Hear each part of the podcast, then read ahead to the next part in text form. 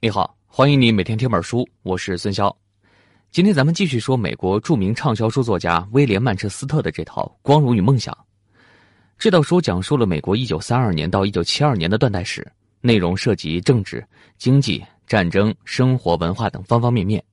这套书一共有大概150万字，我会分七集为你讲述书中的精髓。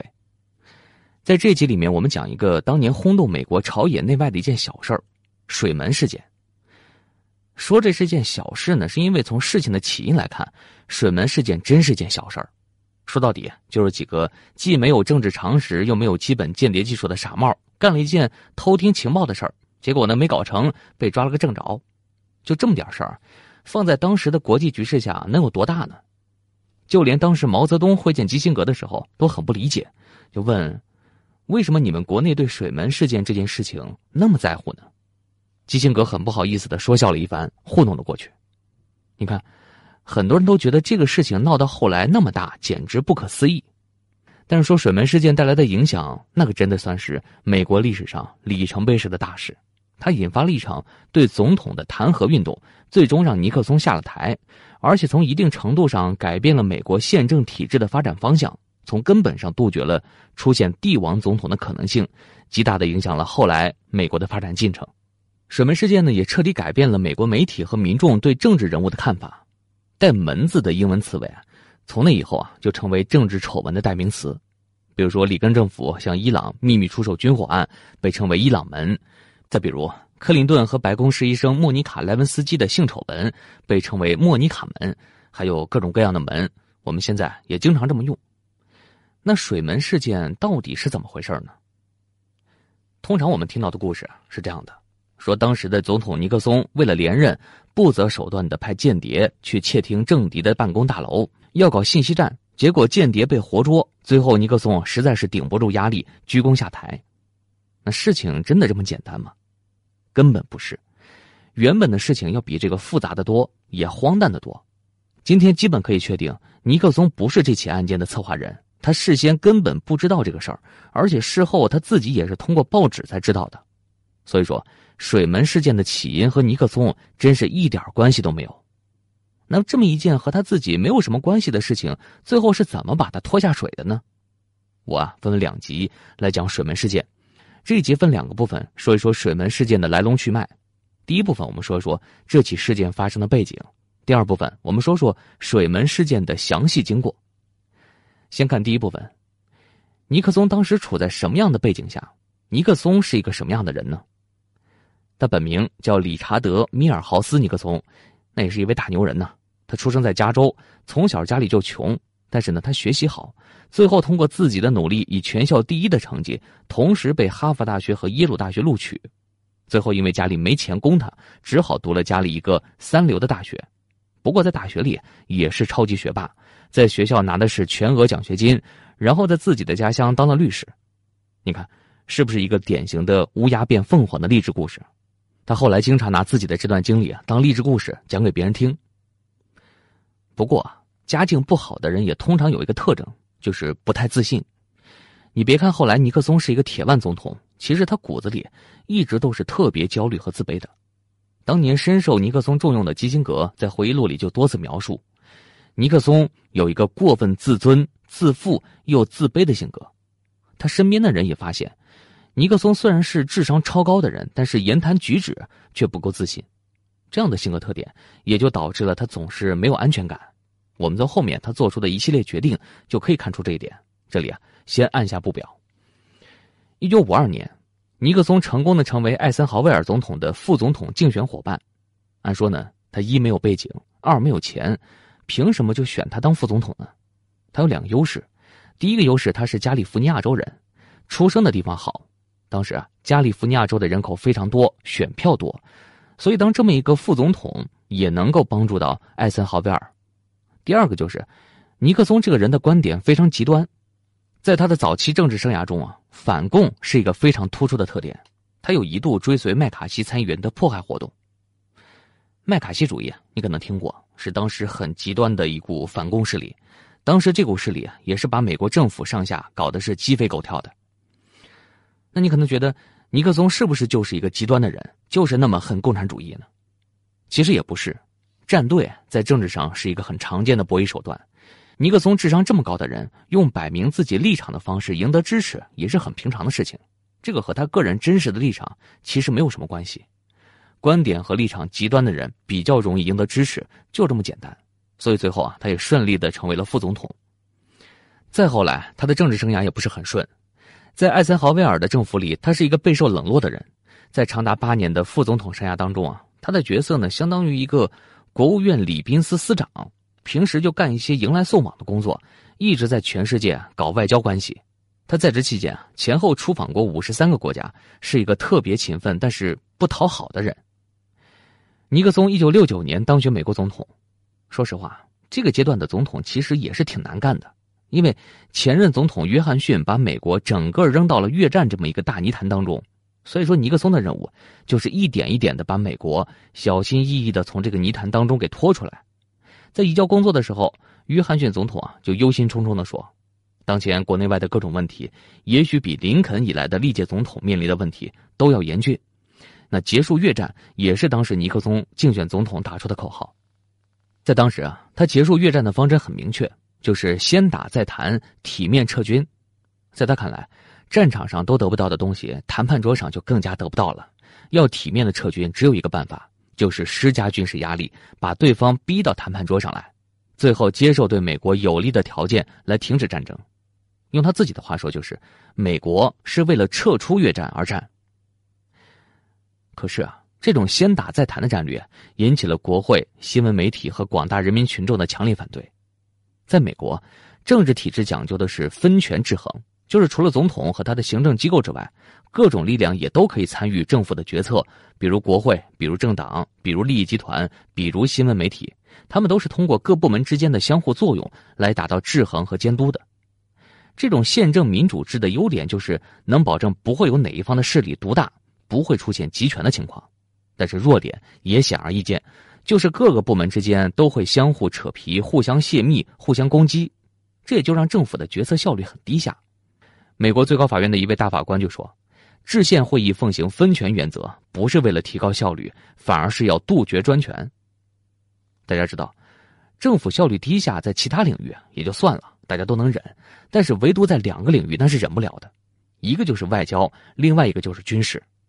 在外交领域，总统有权代表国家和外国签订各种条约，这本来都是需要参议院批准的。但是在实际运作中，外交事务具有高度的保密性，而且时机非常重要，做出的反应也必须及时。那这个就不可能每一件事情都走程序。要走程序的话，按照政府的办事效率，一个文件等半年批下来，到时候黄花菜都凉了。所以在外交上，总统是有支配地位的。比如尼克松和基辛格，他们两人对外交战略的看法基本一致，那就是迷信秘密外交，忽视民主程序。基辛格呢，像一个超级间谍一样进行全球秘密外交活动，接连走出怪招险棋，比如说缓和中美关系、结束越南战争、中东和平谈判这些重大外交活动，竟然都是以秘密外交的手段完成的。而尼克松呢，则是以突然袭击的方式，用电视讲话向全世界宣布秘密外交的惊人突破，经常把毫无心理准备的新闻界、内阁行政部门和国会震惊的是目瞪口呆。简单说。在外交政策领域，不可能像国内政治那样强调分权制衡和民主程序，但是尼克松和基辛格搞的秘密外交啊，的确有点过了，这就必然会引起国会和行政官僚部门的极度不满。那军事呢，也是一样的，兵贵神速，对吧？当国家安全处在危机状况的时候，大家默认总统有权做出紧急军事决策。实际上，在美国立宪建国以后，短短的两百多年中。美国总统调遣军队出国作战高达一百五十多次，但是只有五次是走正常程序的，像美英战争、美墨战争、两次世界大战，就这几场是经过国会集体决策的，其他的都是总统直接下令。你像二战以后美国搞的大事，比如朝鲜战争、封锁古巴、越南战争、入侵柬埔寨等等，事前都没有经过国会授权或者批准，其中以尼克松秘密下令轰炸柬埔寨最为恶劣。一九六九年二月。尼克松呢，连招呼都不向国会打一声，下令秘密轰炸北越在柬埔寨的军事基地，直接把越战扩大到柬埔寨。柬埔寨当时的国家元首呢，巴不得美国空军早点把北越军队给炸走，所以对美军狂轰滥炸，一声不吭。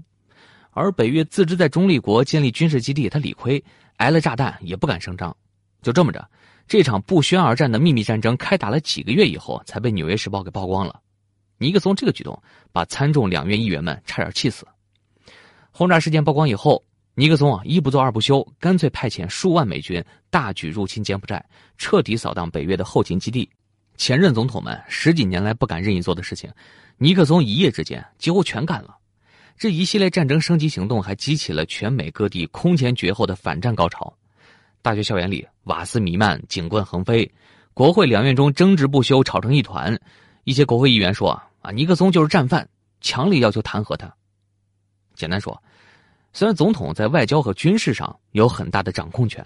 但是这个时期的尼克松政府已经有了把这种掌控权扩展到国内的趋势，这些和宪政法治精神背道而驰的反常现象，引起了国会和媒体的极大不安和警觉。恰恰在这个时候，出现了水门事件。上面我们做了一些铺垫，简单介绍了一下水门事件当时的背景。总的来说。尼克松政府虽然在当时做的不错，效率也很高，他也全心全意的在为国家、为人民做事情，但是方法太激进，引得国会和媒体都对他不满。那不满就不满吧，尼克松是总统啊，何况他的业绩也很好，大家也没什么把柄。就在这个时候，四年一度的大选开始了，美国总统是四年一届，到一九七二年的时候就得重新选。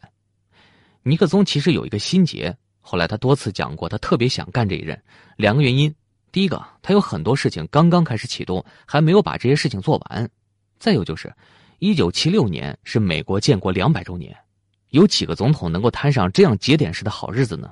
所以他特别想主持这次美国建国两百周年的典礼，所以这一任总统啊他是势在必得。不过前面我们也说了，尼克松是一个特别没有安全感的人。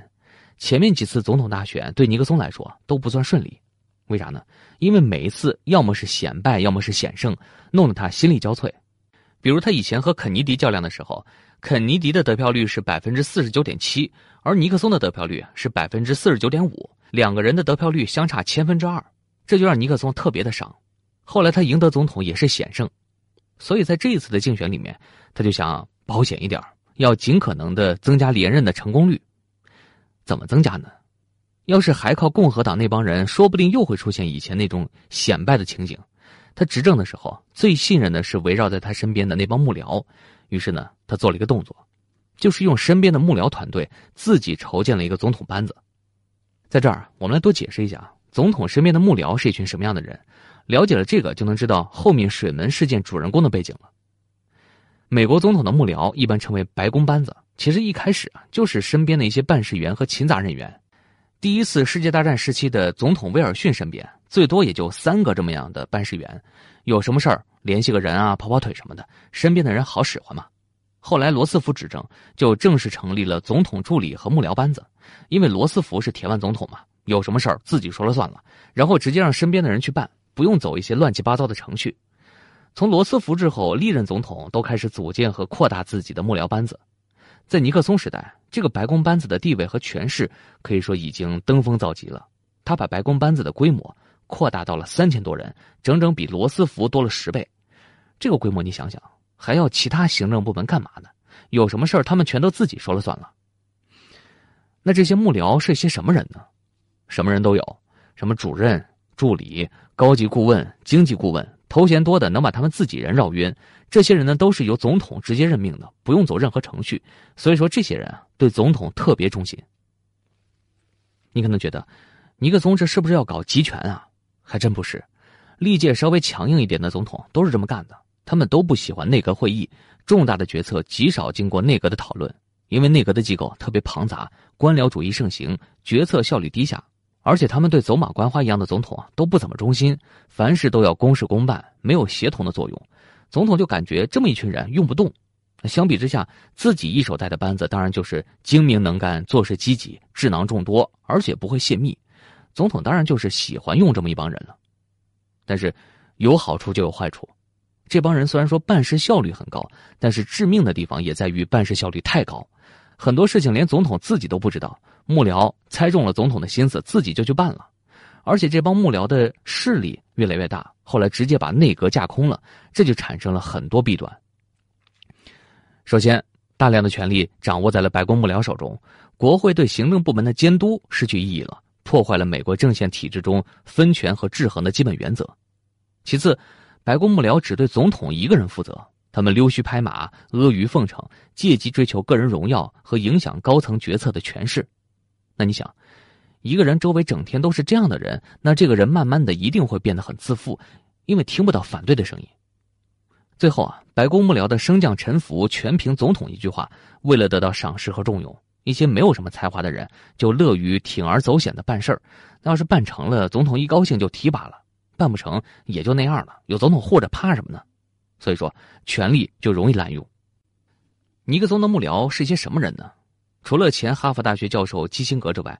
绝大多数都是他当年律师事务所的合伙人和帮他竞选的成员。这帮人虽然忠心，但是能力确实不敢恭维。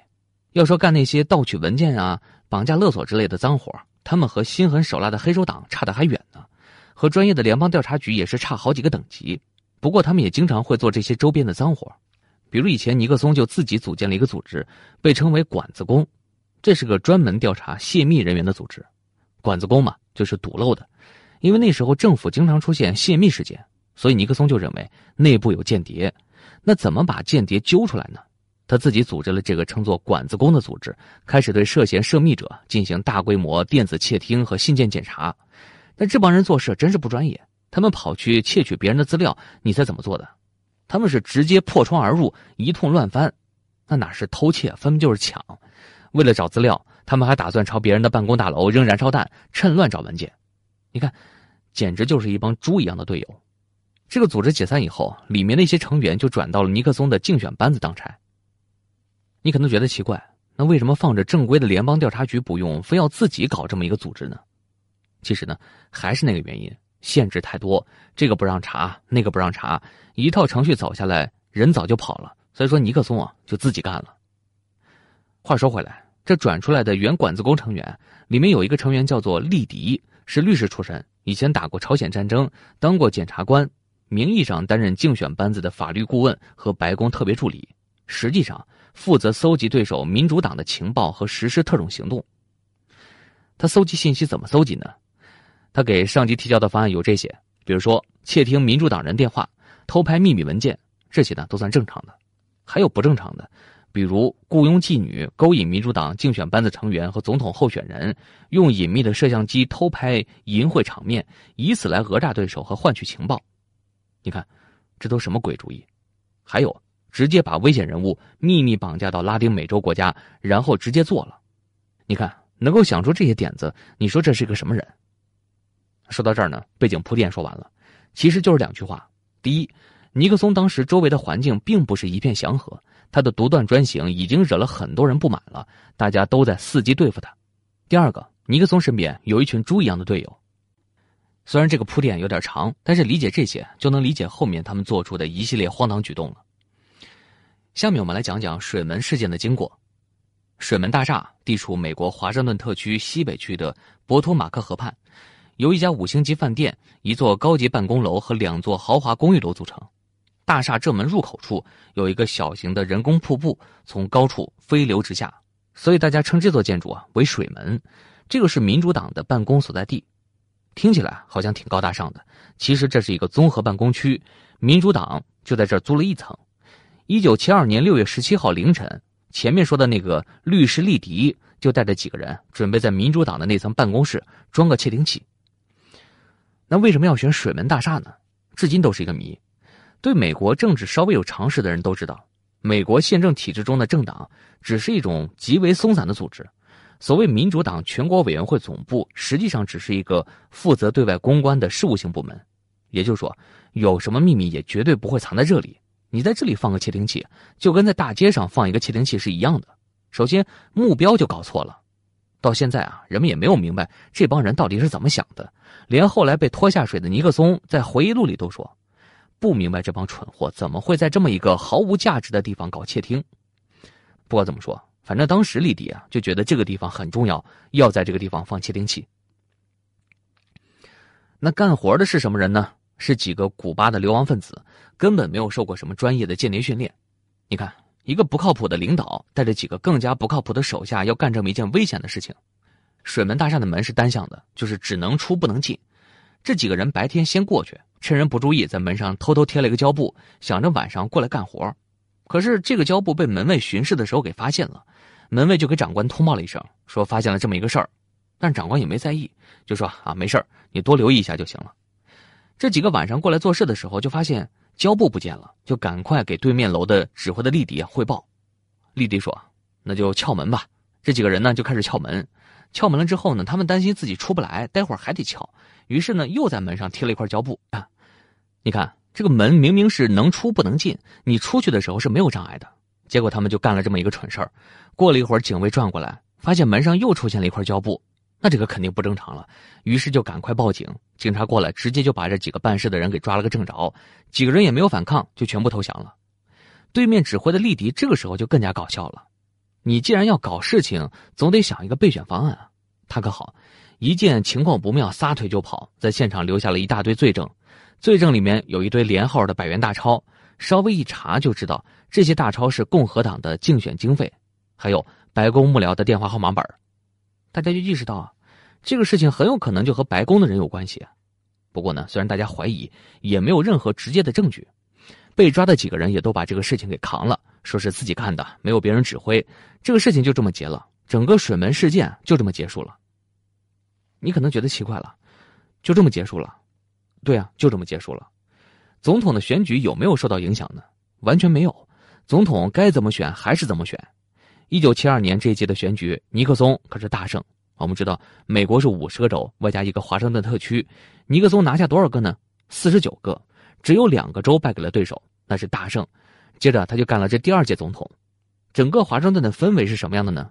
其实也很平静，因为在选举的这一年，整个议会也要大换班，因为众议员啊要全体改选，整个国会也要休会。总之呢，没有人把这个事情真当回事儿。尼克松后来知道水门事件以后啊，呵呵一笑，说：“真不明白这帮蠢货怎么想的。”确实，这个事情跟他一点关系都没有。但是他万万没想到，就这么一个破事儿。最后竟然把他拉下了马，最后还演变成震惊全国的宪政危机。那这个事情是怎么发生的？尼克松这么聪明的人，怎么一步一步被拖下水的呢？他在应对这场危机里面做了哪些动作？最后这场危机带来了什么影响呢？下集里面我们为你讲述水门事件的影响，故事同样精彩。总结一下，这集里面我们给水门事件做了一个铺垫，带你了解了当时尼克松所处的政治背景和舆论趋势。总的来说，第一，尼克松的总统在当时受到了周围力量的排挤；第二，尼克松周边的幕僚里虽然是智囊云集，但是也有一些很不靠谱的人，为了追求自己的利益不择手段；第三，尼克松自卑又自负的性格导致他做事过于强势，最后用了很多不合适的手段来化解危机，最后让自己一步一步的掉进泥潭。以上就是本期音频的全部内容，为你准备的笔记本文字在音频下方的文稿里。恭喜你，又听完了一本书。